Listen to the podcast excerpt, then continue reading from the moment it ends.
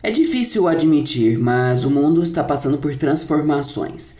E uma das grandes empresas de tecnologia com estratégias agressivas de mercado hoje está deixando de ser aquilo que conhecemos para se tornar algo ainda maior. Certamente terá uma perda de dinheiro nisso, nós nunca saberemos, mas são passos que precisam ser abertos com um futuro da inovação ainda mais interessante. Depois de fazer toda essa longa explicação, você deve estar se perguntando de que empresa ele está falando. O nosso primeiro episódio do Fora de Serviço é sobre a Microsoft, a criadora do Windows, do Word, do Excel e de tantos outros sistemas e programas populares pelo mundo que está deixando de ser apenas a criadora do Windows para antecipar tendências e investir em novas soluções. Tá confuso? Quer saber mais sobre isso? Fica comigo que no caminho eu te explico. Eu sou João Pala e você ouvinte é muito mais do que bem-vindo ao podcast Fora de Serviço.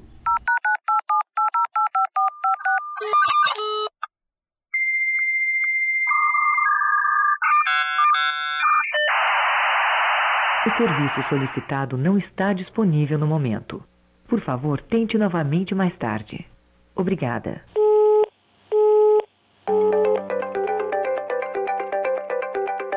Você ouve Fora de Serviço, podcast produzido pelo blog Ritmo Digital, jornalismo de inovação, curso de jornalismo da UNAERP.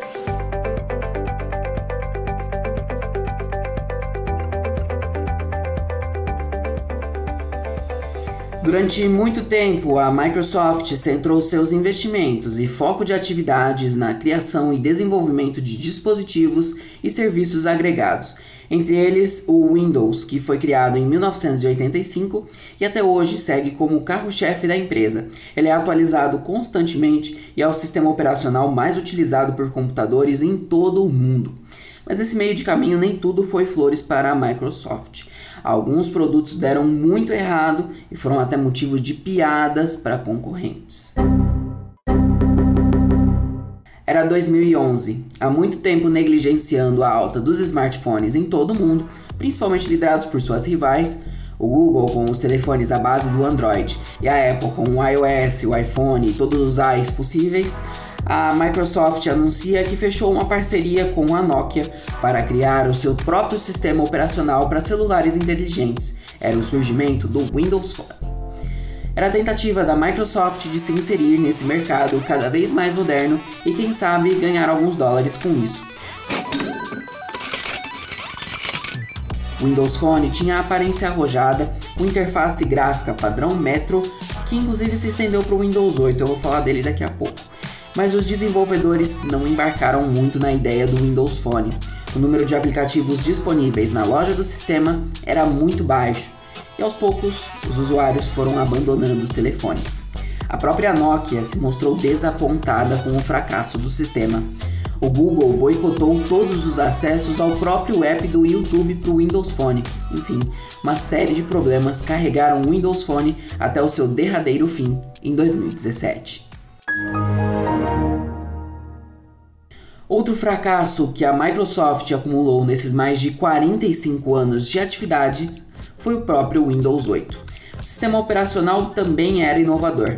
A interface gráfica Metro, que eu mencionei agora há pouco, apesar de ser muito elogiada no Windows Phone, foi duramente criticada nos computadores. O motivo era complicado demais para entender e mexer no sistema foi uma ruptura com todos os padrões que vinham sendo adotados desde o início do Windows em 1985. Muitas pessoas mais velhas, acostumadas com os sistemas anteriores, simplesmente não entendiam os conceitos dos tiles, ou telhas, azulejos, como você preferir.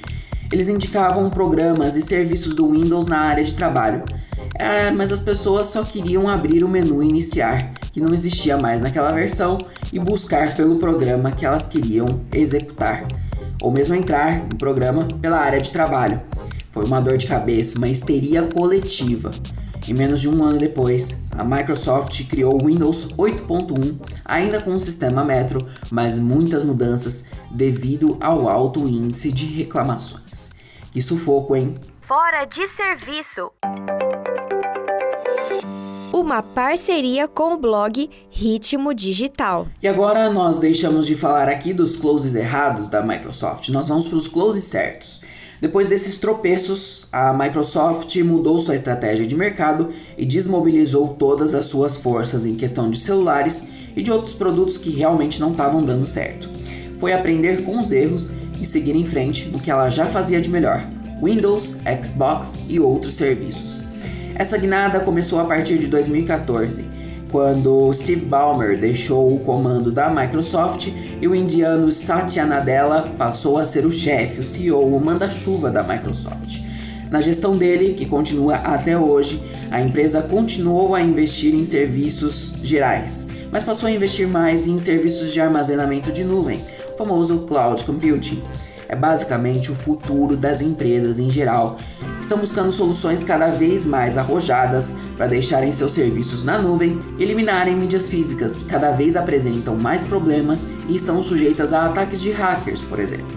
Produtos como o Office 365 para empresas e pessoas que precisam de armazenamento barato e fácil são uma mão na roda nessas horas.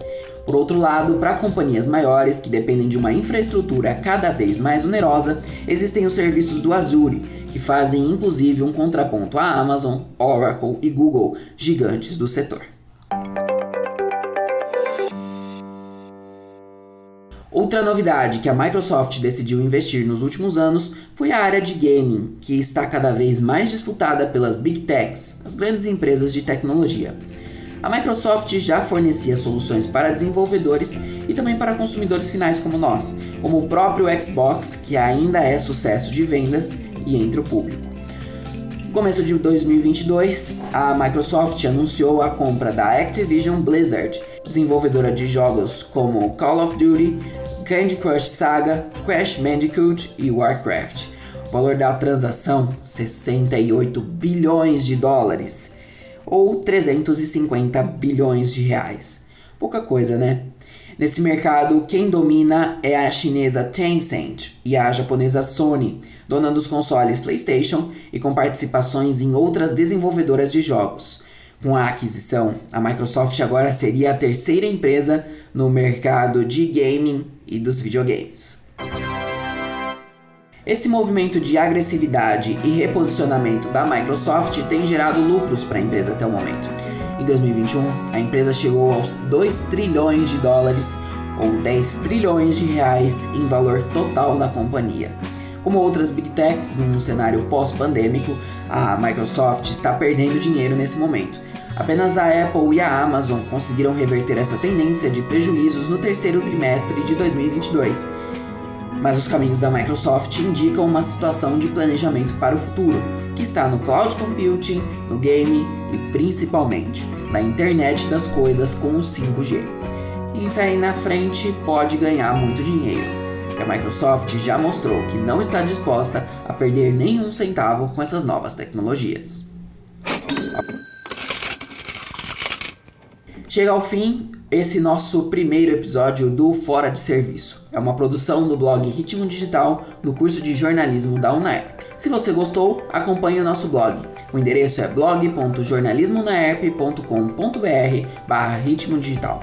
Eu, João Pala, estou aberto a sugestões. Meu e-mail é joão.pala.sou.unaerp.edu.br. Mande sua mensagem, seu elogio ou crítica. E se você gostou, fique atento. Em breve tem mais episódios do Fora de Serviço. Até mais, um abraço, tchau, tchau. Fora de Serviço uma parceria com o blog Ritmo Digital.